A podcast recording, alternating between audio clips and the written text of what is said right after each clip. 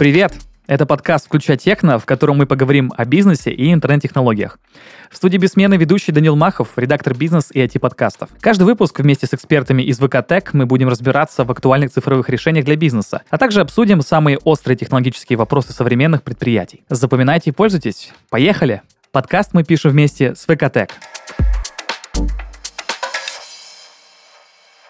Сегодня с нами Максим Грищищин, директор по развитию HR Tech сервисов ВКТек. Максим, привет. Приветствую. Сегодня мы говорим про цифровизацию HR, и тут за микрофоном э, ты мне рассказал, что готов об этом говорить чуть ли не целую неделю. Мне кажется, это очень здорово.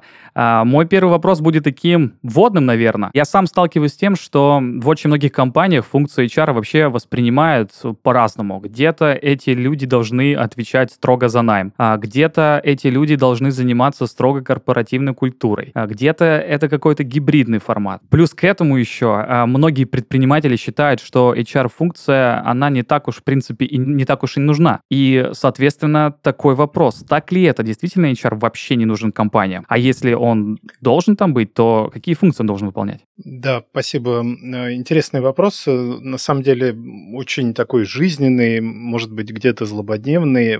Тут можно начать э, вот с двух слов. Что такое HR? Это human resources, да, то есть это человеческий капитал. И отсюда начинают возникать уже вот инсайты в голове вообще про что это, да, то есть это развитие человеческого капитала, это стратегия. Стратегия тоже разветвляется в подбор, в удержание, там, в обучение человека, в развитие HR-бренда, то есть это целый комплекс мероприятий. И здесь, конечно, именно человек с вот этими двумя буквами HR э, стоит во главе многих из них. Понятно, внутренние коммуникации важны, понятно, подбор и отдел до подбора важен, понятно, отдел обучения – это стратегическое звено, но вот над всем этим э, стоит HR. И я сейчас вот обо всем этом сказал, наверное, в, с призмы крупной компании, да, но вот ты упомянул предпринимателей. Обычно это небольшие компании, это ИП, это ООО, там с численностью, я не знаю, до 100 человек, да, и может быть даже до 50, а может и до 10. И кажется, что, да, это обычно компании, где функцию HR э, совмещает э, там и генеральный директор, и совладелец, и, и ну, кто бы то ни было, да, занимается поиском и привлечением персонала. Понятно, что там мы о 10 сотрудниках не говорим, но, например, уже приближаясь к 50 или к 100 сотрудникам, компании очень четко понимают, э, что без такого э, человека дальше развиваться и дальше как бы, да, занимать свое место, занимать свою нишу на рынке становится невозможно, потому что всех, кого ты находишь, достаточно быстро переманивают э, более крупные игроки, и, собственно, с этим нужно понимать, как взаимодействовать, как бороться, иначе просто будет очень много денег уходить. У меня есть даже там из жизни пример, когда из такой небольшой компании ушел человек. Там была очень хорошо развита вот э, корпоративная культура, HR-бренд, понимание того вообще, кто, зачем и чем, за что отвечает, да, и как люди объединены, чем постоянные корпоративы, тимбилдинги, какие-то вот совместные активности и по работе и нет. И, в общем, человек ушел в банк на более высокую оплату, причем значительно. Две недели там посидел и вернулся обратно. А вернулся, потому что он две недели там просидел и, ну, грубо говоря, даже не получил доступ к интернету. То есть это отсутствие процесса адаптации, это отсутствие онбординга, это неготовность процессов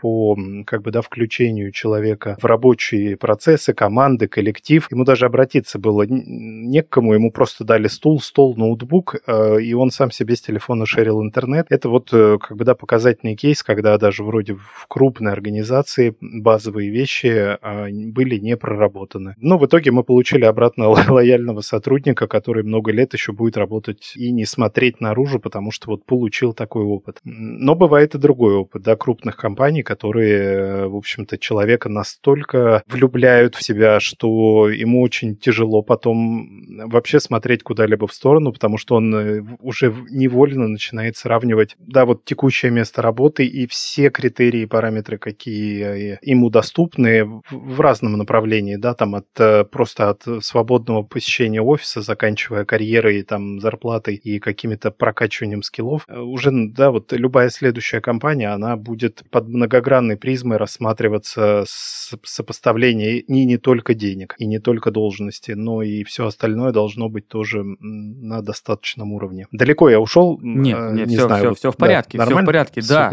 Мне просто кажется, что это мне кажется, не супер очевидная мысль, и многие не понимают плюсов, там, не знаю, HR-брендинга, может быть, это можно назвать, или корпоративной культуры, потому что многие действительно воспринимают работу просто как зарабатывание денег, и э, в тот э, момент и в той атмосфере, когда э, вот этих самых человеческих ресурсов, хороших специалистов не хватает, очень многим людям недостаточно того, что просто зарплата выше на какой-то процент. Но даже если она выше там в 2-3 раза, что люди могут возвращаться обратно за меньшие деньги, работать просто потому, что им суперкомфортно. Мне кажется, это очень важно. Просто потому, что им в кайф, да, да. Э, им в кайф, а ну, зарплата это переменная, на которую ты сам можешь влиять. И человек, э, как бы да, добившись один раз большего, он и на текущем месте, в общем-то, будет стараться расти, в, в общем-то, в, в том же направлении.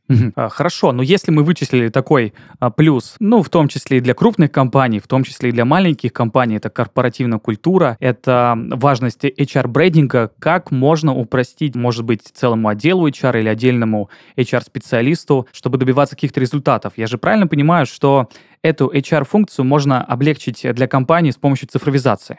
Как оно работает? Да, все верно. Здесь э, на самом деле это целый комплекс мероприятий. Э, часто во главе там, да, вот этих мероприятий, этой стратегии, этого движения стоит э, HR. Естественно, одного HR недостаточно. У него должна быть поддержка и со стороны IT, и со стороны, там, например, внутренних коммуникаций, может быть, там еще нескольких подразделений, там, обучения, да, корпоративного центра обучающего, вот и подобных.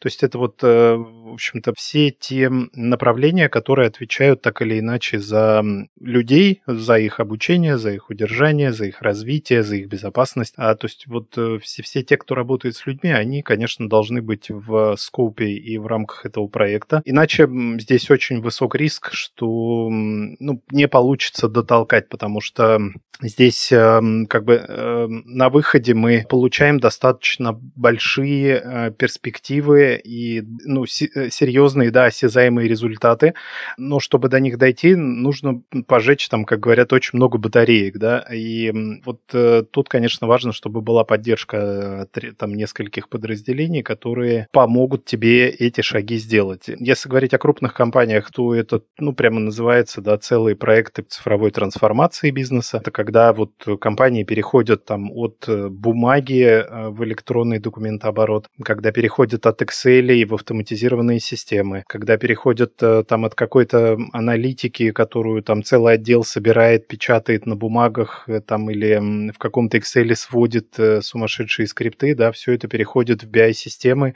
и вот да, прием, он э, не на телефоне, он с помощью искусственного интеллекта.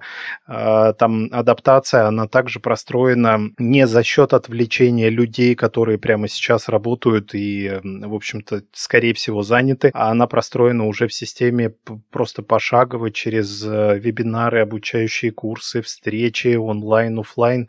То есть э, вот это, все, оно позволяет, эм, в общем-то, сделать такой непрерывный цикл, начиная от первого дня, там даже от э, какого-то оффера или даже до этого момента, заканчивая уже увольнением, экзит-интервью. И, что интересно, потом может быть и возвращением человека обратно. То есть вот вся информация, которую он нагенерил, она остается в системе, она как бы архивируется. И когда вот человек решает вернуться обратно в компанию, у него, в общем-то, это все автоматически автоматом становится на место, да, так как было раньше, и он продолжает свое развитие. Возможно, просто обновляя э, информацию о компетенциях э, или там какие-то контактные данные, которые у него изменились, пока он работал в другой компании. А, мы сейчас да, просто очень круто операционно, наверное, описали, что может делать угу. эта самая цифровизация. Я думаю, что мы можем, наверное, дальше говорить от проблем, которые есть у предпринимателей абсолютно, или, может быть, даже у топ-менеджеров больших компаний, а, которые занимаются именно э, взаимодействием с сотрудниками сотрудниками. Пойдем по проблемам. Вот, например, как эта самая цифровизация может решать вот этот этап до оффера, потому что это немножко непонятно. Что она может дать компании? Um, ну, на самом деле, да, то, как с тобой взаимодействует работодатель, говорит тебе о компании еще до того, как ты вообще переступил порог офиса или даже созвонился с кем-то вот из э, там HR или руководителей, да, если это второе, третье там интервью, э, с которыми ты будешь работать. Удобство в этом плане и вот, э, ну, такая омниканальность, это, наверное, ключ к очень низкому проценту офферов, да, отклоненных как бы из тех, что ты отправил э, кандидатам. А, потому что когда автоматически тебе приходит напоминалка, что у тебя сегодня собеседование, э, не забудь, вот тебе ссылка. Когда тебе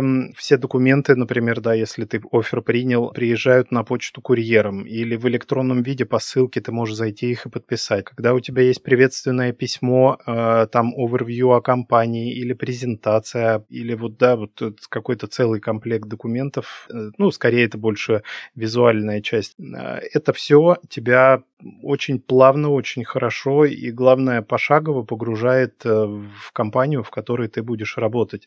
Я вот вспоминаю, как я в ВК пришел, у нас прямо вот в онлайне, в, по ВКС, да, мы проводили экскурсию по офису, потому что офис был закрыт во Вау. время ковида, и ну просто физически нельзя было попасть. У меня была возможность его посмотреть вот в прямом эфире, потом еще были там ряд других записей. У меня появился Бадди, это человек, который тебя со всеми знакомит, отвечает на первые там самые глупые вопросы, там как принтер подключить или какой из них печатать сейчас начнем. Классное название а, для где... наставника такого.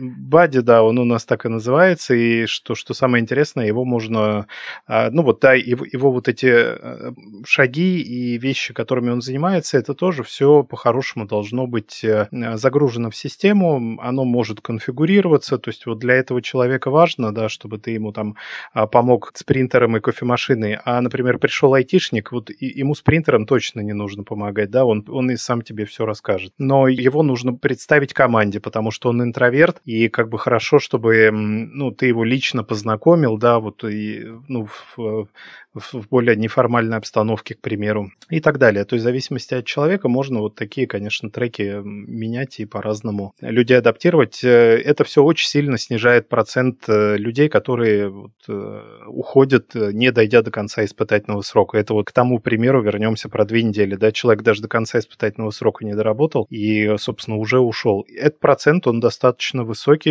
я не знаю, ну, я могу... Да, но это часто, это часто ком... история, когда за да. первый день или даже за первые часы человек уже видно, что он пришел заряженным. Через пару часов он уже просто, ну, уже не готов работать да, дальше, нет. потому что просто, ну, как-то, э, я не знаю, может быть, атмосферу прочувствовал, что это просто не его, потому что мы ничего не рассказали, он ничего не понимает и сидит, чувствует себя глупо. Просто э, я подумал, что э, когда ты рассказывал про эту систему еще до оффера, это очень напоминает такой, даже не знаю, как это писать, клиентский сервис, наверное. Когда, да, абсолютно. Да, да, когда с одной стороны вроде бы еще предложение не поступило, но вот эти все мелкие детали, которые позволяют человеку чувствовать себя комфортно, и как будто бы уже налаживается какое-то, я не знаю, ну не дружеское, наверное, но приятельское отношение там между компанией, да. и человеком, а, который ищет работу, мне кажется, это супер здорово. Да, абсолютно верно. Вот я, наверное, ну, у меня так получилось, что второй раз в жизни, но вот на работу я устраивался во время прям с самого начала пандемии, когда все позакрывали, и я вот на себе прочувствовал полностью весь вот этот подход авто- систематизации, автоматизации и четко простроенного пути найма. Ну, это было действительно классно и комфортно. В общем-то, ну да. Что тут сказать, Максим? Я завидую, конечно, потому что а, такого клиентского сервиса по отношению к себе я, если честно, еще не испытывал.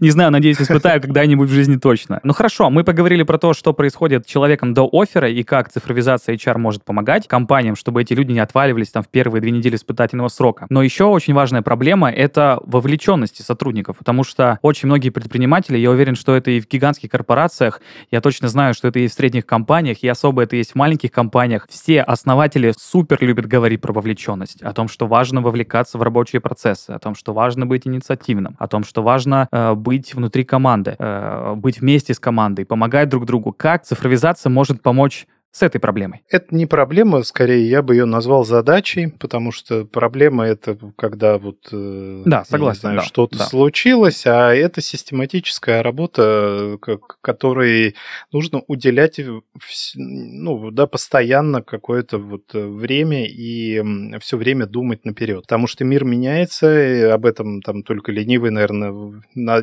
на сотни подкастов не сказал, что пандемия и там и так далее, да, события, они очень серьезно поменяли вообще мир и трудоустройство, и то, как люди себя ощущают, и где они себя ощущают, как они привыкли работать. Компании очень сильно трансформируются и адаптируются, дабы удержать текущих сотрудников и да, постараться расти дальше, несмотря на то, что там вот сейчас кто-то оказался в Грузии, кто-то в Турции, все равно нужно продолжать работать, поэтому, опять же, э, это не решается по щелчку щелчку пальцев. Э, и тут сильно зависит от того, да, вот какого размера компания, хотя подход на самом деле я вот вижу абсолютно схожий. А, там, я могу на своем примере рассказать, я работал в компании, где было 40 человек, и мы каждую пятницу собирались на такой вот, ну, кухня была, да, небольшая, там были какие-то фрукты, тортики, там иногда даже если там у кого-то день рождения, шампанское и что-то подобное. А по вечерам -то тоже на этой кухне там постоянно какие-то проводились ретро, ретро, метапы и подобные вещи, да, то есть оно про работу, но на кухне. И в этом плане добавляет такой ламповости, вот э, добавляет э, того, чего многим людям не хватает в корпорациях, где, в общем-то, ну, таких мест просто нет, как кухня, а, да, вот э, деревянная, со столешницей. На данный момент я работаю в компании ВК, где, мне кажется, уже там больше 13 или около того тысяч человек, и у нас тоже по пятницам иногда бывает пицца, иногда бывает какие-то фрукты, э, еще что-то подобное. А вот э, на самом деле, да, разница просто в десятки раз, даже в сотни раз, а подходы одни и те же. Нельзя забывать про, вот, про теплоту и, ну, собственно, ну, нужно держать руку на пульсе, да, немаловажно. То есть, возможно, вы двигаетесь не в ту сторону, возможно, там вот Э, айтишники это одно направление, там склад это абсолютно другое направление. Им не интересны фрукты, им, возможно, выезд на шашлыки нужен. А там, я не знаю, банковский сектор финансовый, им, скорее всего, там зайдет, ну вот я так просто генерю на ходу, да, веревочный парк и какие-то совместные там вот спортивные активности и так далее. То есть вот эти все вещи, их нужно продумывать, нельзя, конечно, все копировать э, от одного к другому как есть. А, ну и, конечно, постоянно нужно замерять Э, с помощью опросов собирать обратную связь, все-таки на каком же уровне на данный момент находится вовлеченность, почему за нее борются, да, все вот руководители, там, э, топ-менеджеры, как ты сказал, потому что она уже доказано приводит к увеличению прибыли, э, к увеличению оборотов компании, как факт денег, потому что сфокусированный на работе сотрудник, ну, мне кажется, вот я даже на своем примере знаю, работает, ну, раза в полтора, в два эффективнее. Да, больше, больше, лучше работает да. и с счастьем на лице. Быстрее, не отвлекается отвлекаешься, да, да все четенько сделал и, в принципе, получил удовольствие, да, когда вот ты находишься в нужной атмосфере. Я вот, ну, для себя сохранил информацию, у нас просто только недавно прошел большой опрос вовлеченности, а у нас он показал 85,2% и 81% лояльность. Ну, то есть это, это большие вообще проценты? фантастически. Это, это большие проценты, да. Да, это прям отличные. И вот мы вот этих параметров собираем на самом деле очень и очень много. Мы рассказываем о них открыто, и мы как бы, да, постоянно намечаем, что мы еще будем делать, и отчитываемся о том, что уже сделано на э, основании вот предыдущих э, предложений, голосований, там, идей, которые были поданы. То есть вот, а, вот у нас культура обратной связи, она очень и очень сильно развита. Этим не все компании могут похвастаться до сих пор, но я уже вижу, что вот, ну, буквально за, за последние пять лет даже самые вот такие там авторитарные и закрытые компании, где ну, такой своего рода железный занавес между руководством и сотрудниками, а уже начинает это все оттаивать, э, и все вот эти, да, там броня вся эта, она Тренд поднимается. намечен. Да, он уже идет вовсю. Да, просто я правильно понимаю, что э, решение по цифровизации HR, она помогает вот э, именно постоянно следить, э, постоянно мониторить вот эту вовлеченность и помогать HR принимать какие-то решения, чтобы где-то добавить. Да, да, я на самом деле увлекся в сторону там э, аналитики и того, как это в жизни, и забыл действительно сказать про то, как это достигается. Эм, Естественно, это аналитика, это постоянно, ну, не постоянные, да, там в разумных пределах, там раз в три месяца опросы, а это вот весь функционал, который необходим человеку от его первого дня работы там до последнего, естественно, это множество сообществ по интересам, это удобные сервисы, календари, там электронное подписание документов, мессенджер, вот э, я не знаю, в курсе ты или нет, э, там больше 30% времени в день человек проводит в социальной э, сети, в какой бы ты ни был. Это, еще, быть, я думаю, что это да. такие цифры очень э, мягкие, Они скажем так. усредненные, конечно, Да. да, да, кто-то кто и больше.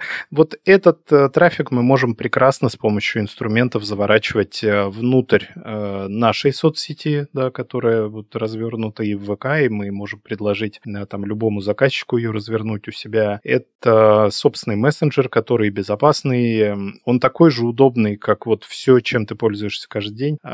Это как раз и позволяет эм, человеку чувствовать э, вот эту сопричастность с компанией, когда ты пользуешься продуктами каждый день, ты находишься в офисе удобном, приятном, классном, удобном, да, и коллеги у тебя все улыбчивые, и с руководством ты можешь разговаривать на «ты», а не на «вы». Какой-то рай, какой-то рай ты сейчас описываешь, конечно. А, Вот э, да, это так звучит, но на самом деле это так и есть. Понятно, есть задачи, есть обратная сторона медали, когда, конечно, находясь в таком месте, от тебя и ожидания соответствующие, да, то есть э, ты, ты должен все время двигаться вперед и двигать компанию вперед. Раз уж мы идем по проблемам, идем дальше. И такая гипотетическая ситуация, что есть, например, компания среднего размера, у нее скажем так, стрельнул продукт, и они понимают, что им нужно расширяться, а, и, возможно, они находят большое количество людей, которые смогут выполнять задачи, но есть всегда проблема адаптации. То есть это когда приходит новый сотрудник, и буквально вот этот первый, а может быть даже парочка месяцев, когда ему нужно вникнуть э, во все, что происходит в компании, а, понять задачи, которые ему нужно выполнять, понять структуру компании, а, понять, как коммуницировать, где работать. А Здесь может как-то помочь цифровизация HR? Обязательно, в общем-то, все вот эти части адаптации, они могут быть там, я не знаю, по-простому изложены в, в отдельном разделе, где просто пошагово у тебя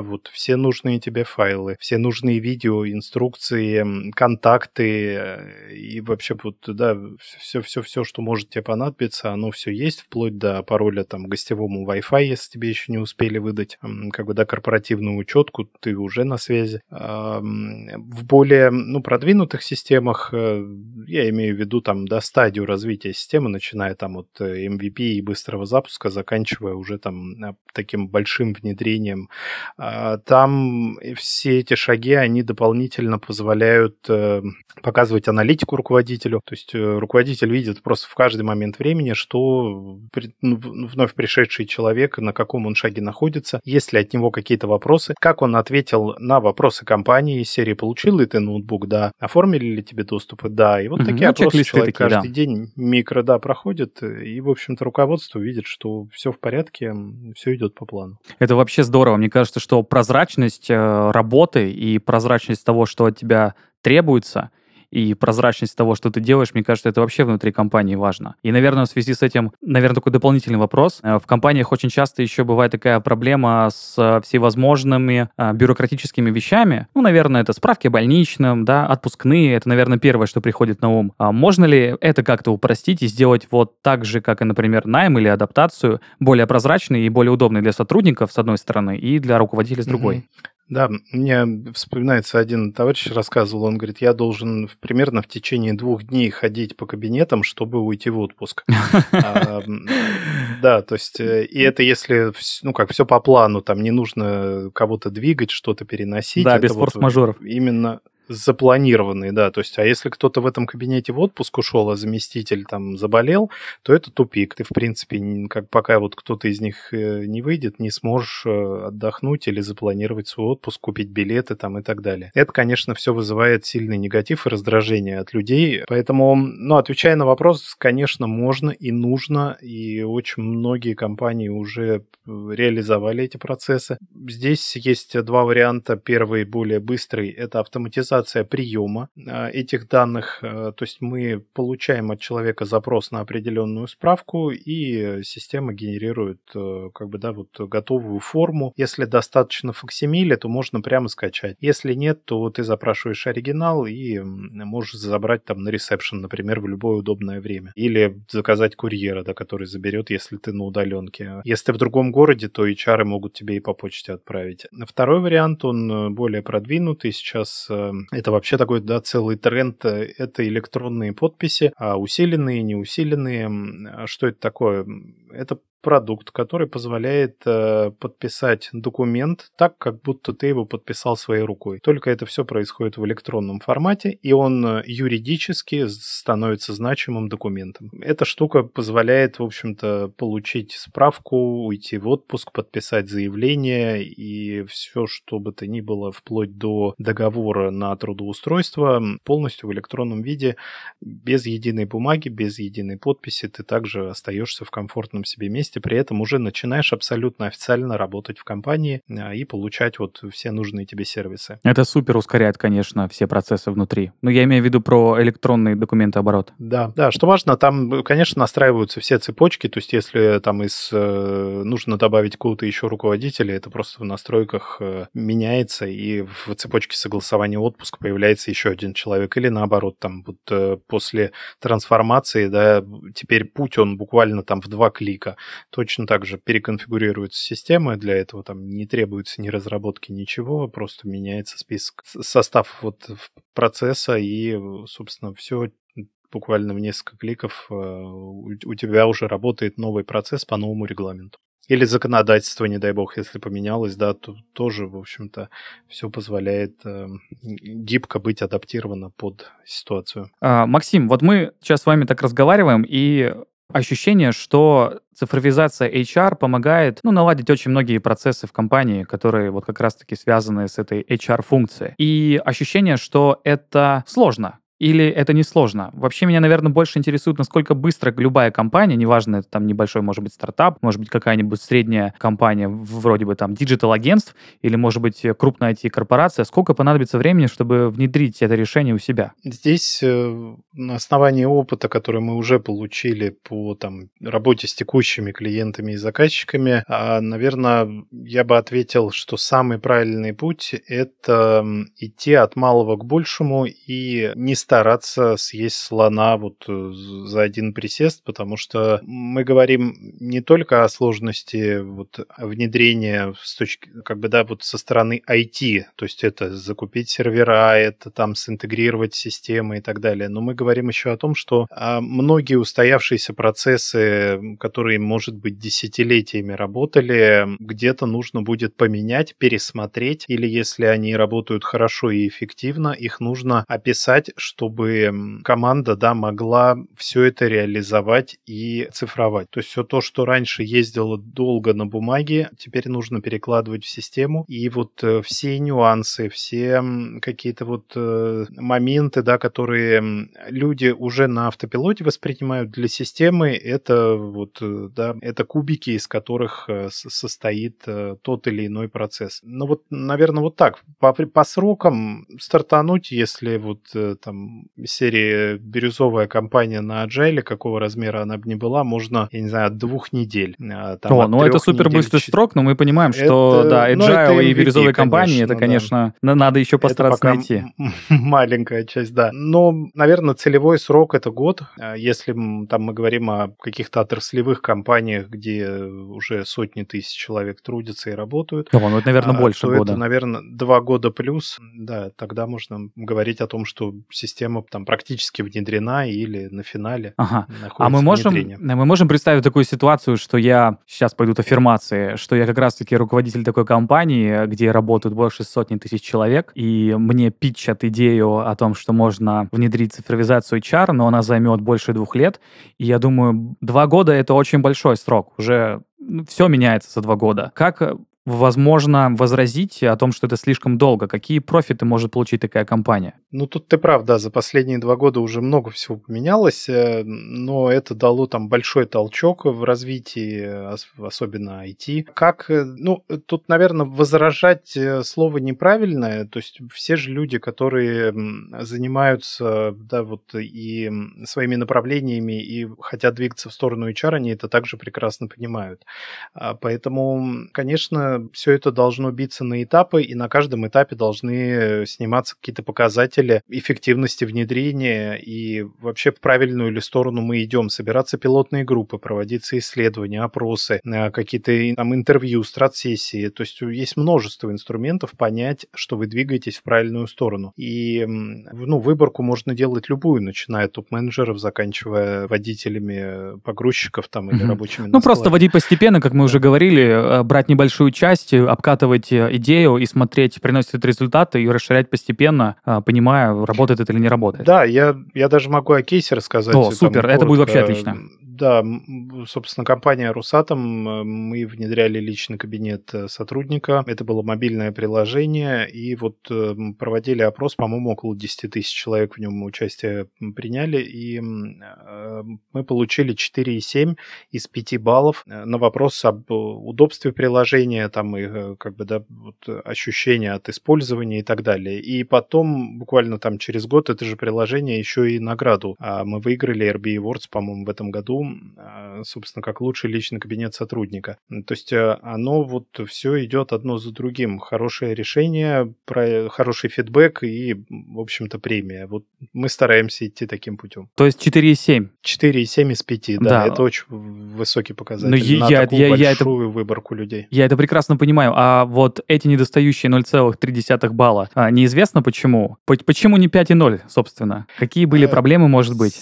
Да, само собой, обратная связь собирается собиралась. Э, я думаю, это связано с тем, что не у всех, эм, ну, просто физически есть доступ. Компания огромная, очень много мест, где люди работают, там нету вообще никакой сети и связи. А они в выборку так или иначе все равно попадали, потому что не выбирали людей вот по, да, по какому-то признаку из серии сидит в офисе в Москве имеет доступ к интернету. А как раз хотели вот именно разносторонний получить фидбэк, поэтому 4,7, ну, очень хорошая оценка, потому что, ну, какие-то люди просто ну, не могли физически большую часть времени получить доступ к этому сервису. Но здесь, к сожалению, пока мы бессильны. А без пока нет интернета, к сожалению, доступ а, куда-либо организовать тяжело. Да, а мы уже начали немножко говорить э, про то, что, что будет необходима определенная команда с определенными компетенциями, чтобы э, эти решения все-таки внедрять. Я правильно понимаю, что, во-первых, нужна какая-то IT-компания, которая все внедрит, и, наверное, предполагаю, что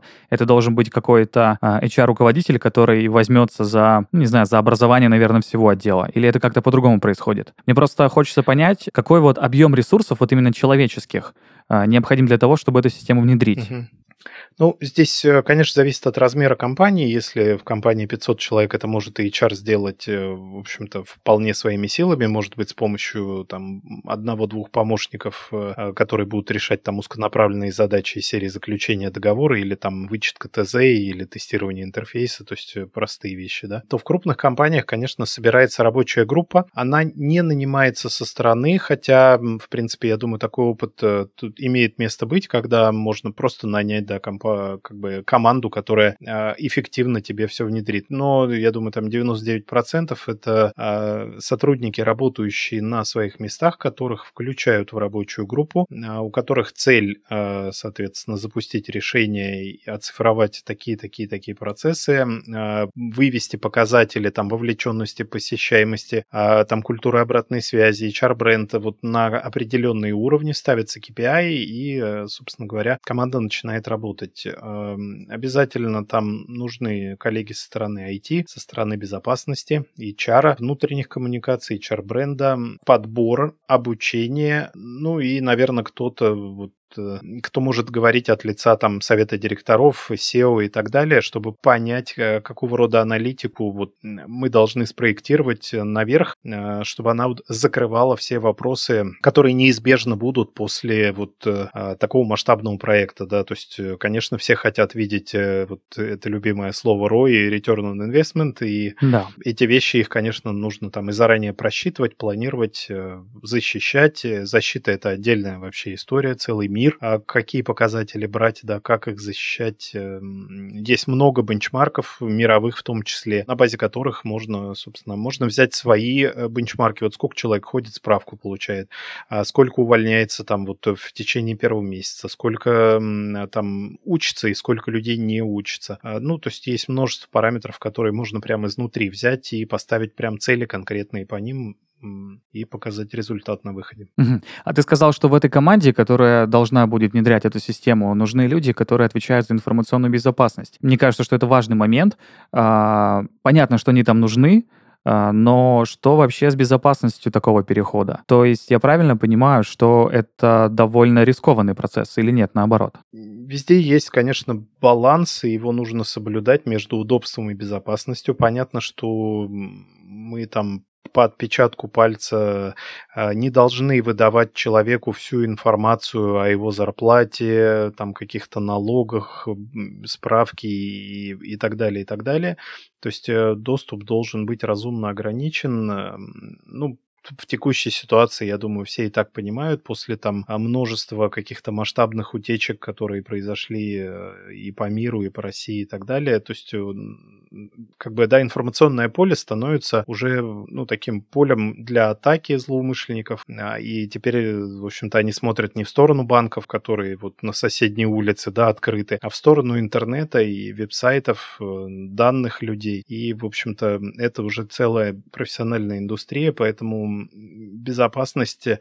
Конечно, ее можно ограничить э, жестко, закрыв периметр системы э, внутренним контуром. То да, есть я зашел локальный, в да. у меня все работает. Да. А, но даже при этом это все равно, конечно, не стопроцентная гарантия. Можно искать баланс, что где-то вот там часть мы покажем, но часть скроем. Персональные данные мы покажем, но не все, чтобы там, да, сильно, ну, там, не, не рисковать объемом данных, которые у человека в мобильном телефоне, например, который он может просто потерять э, на заправке, а могут в метро из кармана вытащить и так далее. И будучи разблокированным, а у многих не стоит пароль да, на экране на разблокировку, да и, наверное, он там так или иначе подбирается, а, в общем-то, злоумышленники могут получить э, очень много информации там и просто продать ее в сеть, слить, поставив под удар компанию, репутацию. Ну и на самом деле это так и называются там э, как-то риски и безопасности, которые тоже оцениваются вот во всех этих эм, расчетах окупаемости системы.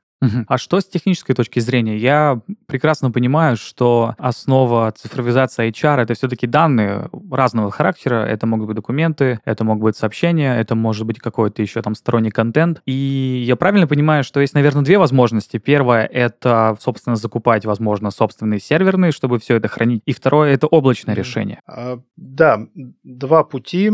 Если там несколько лет назад еще, наверное, все предпочитали там ну, я говорю про крупные компании, все-таки больше свои сервера и свою инфраструктуру, потому что она под полным контролем внутренней IT-службы, службы безопасности и так далее, то сейчас, конечно, с развитием облачных сервисов этот тренд разворачивается. У нас очень много клиентов УВК как провайдер облачных сервисов, и я смотрю уже, да, как бы мы там вместе с этими ребятами там часто общаемся и там на каких-то совместных э, прогнозах там продаж и так далее находимся. Очень крупные компании приходят и принимают решение, в общем-то, хранить данные у нас. Все-таки а, облако, да? Да, да, да, принимают решения в облаке. Ну, на самом деле, там это не беспочвенно, потому что у нас там есть достаточно серьезные сертификаты, а, и, и мы, как бы, да, основываясь на этих сертификатах, имеем право разрабатывать защищенное ПО, эксплуатировать его mm-hmm. там и так далее. В, в стек называются сертификаты. Это такое страшное слово для любого HR, если речь заходит о внедрении решения. Вот, это очень распространено в госкомпаниях госкорпорациях, оборонной промышленности э, и подобных организациях. Я еще хотел спросить э, по поводу, может быть, ты расскажешь какой-то э, конкретный кейс, может быть, с небольшой компанией, потому что мы уже рассмотрели Росатом, может быть, компанию среднего или, может быть, совсем маленькую, где это решение использовали, и если есть такая возможность, рассказать о каких-то результатах, может быть, о цифрах. Да, на самом деле, как мы вот да, в течение разговора поняли, решение можно внедрять там буквально начиная, я не знаю, от 100 от 500 человек. Э, есть и у нас достаточно небольшие заказчики, это всего несколько тысяч человек. Э, на самом деле здесь э, вот этот цикл, о котором я рассказывал, да, там годовой, двухгодовой, он проходит гораздо быстрее, потому что на самом деле люди внутри компании могут гораздо быстрее договориться, не так много там сфер влияния, не так широка география да, клиента и заказчика. И в этом плане здесь внедрение проходит гораздо быстро. Там относительно недавно мы для там, вот, одной компании, входящей в группу Ростех, э, запустили, собственно, уже пилотный проект. Буквально там две с половиной недели прошло, и первые 50 пользователей уже зашли тестировать решение. А, соответственно, после Нового года уже планируется подключение э, нескольких тысяч человек. Э, к тому моменту вот тестовые пользователи должны со старого решения, которое было там от американского вендора, да, и по закону об импортозамещении его нужно замещать, плюс они лишились поддержки и возможности развития. В итоге вот переехали к нам, и до конца года сейчас идет перенос контента, и уже а, после Нового года первые люди будут э, заходить и пользоваться системой. Это достаточно оперативно. Это очень быстро и правда. Быстро. Да, ну при том, что как бы компания занимается разработкой сложных технических изделий, э, там где-то, наверное, даже гостайна присутствует, благо да, конечно. за рамками да, нашего проекта. Но сам факт, что на самом деле все зависит от людей, а, которые принимают решения, которые двигают вперед проект. Эм, часто вот э, даже тяжелые государственные компании идут быстрее, или, например, федеральные органы исполнительной власти у нас есть пилот в одном из ФАИВов, очень крупных. Эм, э, они идут быстрее, чем коммерческие компании. Ну, а почему Это так? парадокс. А, ну, на самом деле, сейчас на госслужбу приходит много молодых специалистов, э, уровень э, как бы подготовленности которых я очень высоко оцениваю. И, наверное, это вот тоже один из э, ключей успеха. Ну, смена, люди, смена да, поколения, да. Да, смена поколения. Они хотят революции, они хотят э, смены вот этих э, старых, некрасивых или каких-то вообще где-то просто отсутствие систем. Они хотят все это сделать так же красиво, как э, то, чем они пользуются каждый день. Если соцсеть, вот зашли ВКонтакте, да, все понятно просто, там мессенджеры. Вот такого же уровня комфорта люди хотят и на работе. Поэтому, конечно, приходя вот в какое-то государственное ведомство, сразу возникает вопрос, а почему мы до сих пор пользуемся системами, внедренными там 15 лет назад, 10 лет назад? Уже давно пора э, двигаться вперед. Вот, вот и все. А, я думаю, что мы можем уже точнее заканчивать э, наш подкаст. И а, у меня возник вопрос, как обычно это бывает в конце, он про будущее. Мы сейчас описываем, что цифровизация HR, по сути, она начинает, как бы это сказать, детализировать весь рабочий день сотрудника. И тут у меня вопрос, что будет дальше? Дальше будет еще больше погружения в вовлеченность, в производительность сотрудника и помощь руководителю или менеджерам понимания, хороший сотрудник или нехороший сотрудник. Тут, конечно, можно, наверное, даже сделать такие отсылки. Есть, наверное, негативное, да что-то вроде черного зеркала, когда каждая минута описана будет с полной точностью, и, возможно, есть оптимистичный вариант, что наоборот, это будет помогать развиваться людям дальше и помогать искать ошибки, оптимизировать их. Как считаешь, что с цифровизацией HR будет дальше? Ну вот э, я тут услышал отголоски э, такого скрытого вопроса, а нужен ли нам HR в будущем, когда все будет автоматизировано? Не будут ли люди еще больше выгорать, э, понимая и зная, что они там недостаточно эффективны, когда им система будет об этом напоминать, например, да? Вот говоря о сборе там каждой минуты активности. Вопрос, ну, философский. Можно вернуться там к реальной жизни, к реальным примерам. У нас есть вот там относительно недавний, когда искусственный интеллект уволил, по-моему, там 150 человек в IT-компании, просто, по, ну, как это, приняв решение, что они там были недостаточно активны и вовлечены. Это, в общем-то, там во всех мировых даже СМИ э, проскочило. Ну, такой показательный пример, да, когда, в общем-то, искусственный интеллект, он по каким-то там формальным признакам э, достаточно быстро принял решения, которые, ну, скорее всего, там на очень маленький процент соответствуют действительности. Опять же, инструменты, которые мы внедряем, вот первое слово, да, инструменты. Инструментами всегда кто-то пользуется. Даже для автоматизированного станка, там, вот, который работает на суперсовременном производстве, все равно человек пишет программу. Как он идет, где он проходит, э, человек думает, как оптимизировать э, расход материала, да, из которого деталь делается, да, то есть это вот всю эту логику закладывает человек. Так и здесь э, есть процессы, есть правила работы и какие-то решения, исключения, там методология. Вот это все доступно, слава богу, пока только человеку. Искусственный интеллект так глубоко не может погрузиться. Искусственный интеллект не в курсе вот, э, да, каких-то течения, общения, того, что происходит вот вне системы, а на самом деле, ну, такие вещи, ну, то есть э, многие вещи, будучи не задокументированными, могут приводить как к увольнению, так и к повышению. То есть не все, не вся твоя жизнь фиксируется, да, и ты на самом деле даже в нерабочее время можешь создать гениальную программу, алгоритм, и просто это там изменит твою карьеру в компании. При этом как бы система, да, в которой ты работаешь, она этого даже не видела, потому что ты это на своем домашнем компьютере сделал. То есть есть, ну, как бы много примеров, их можно бесконечно придумывать, и пока нет, пока я не вижу, чтобы скорее э, человек будет все более высокоуровневые решения принимать. То есть если сейчас э, без цифровизации ты находишься где-то внизу пирамиды, вот Маслоу, да, ты бумажки перебираешь, печати ставишь, там что-то архивируешь, в папки складываешь, а вот эти в шкафы распределяешь.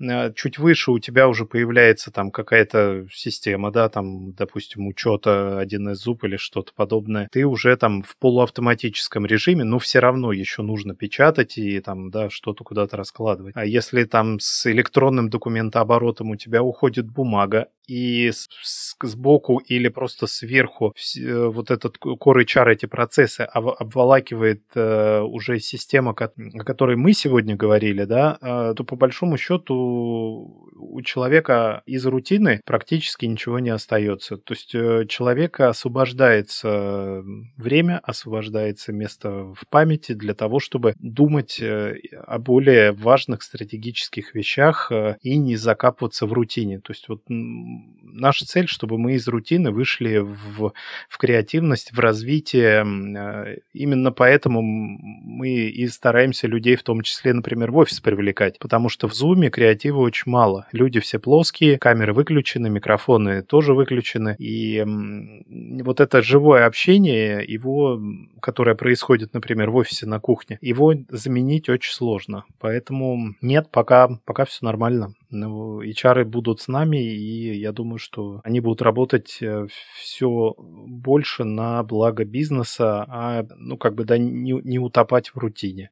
Как, как это. Да, я думаю, что с э, этой мыслью все HR сейчас выдохнули, что без работы они точно не останутся, их работа станет просто более творческой и более направленной на человечность. Мне кажется, что на этой прекрасной, э, не техно-пессимистической ноте мы можем заканчивать наш подкаст. Сегодня мы говорили про цифровизацию HR. Максим, спасибо огромное так э, спокойно, э, так понятно, все по полочкам. Э, это было очень круто. Э, спасибо большое, что уделил время, и спасибо большое за точность формулировок. Спасибо, спасибо, что пригласили на ваш подкаст.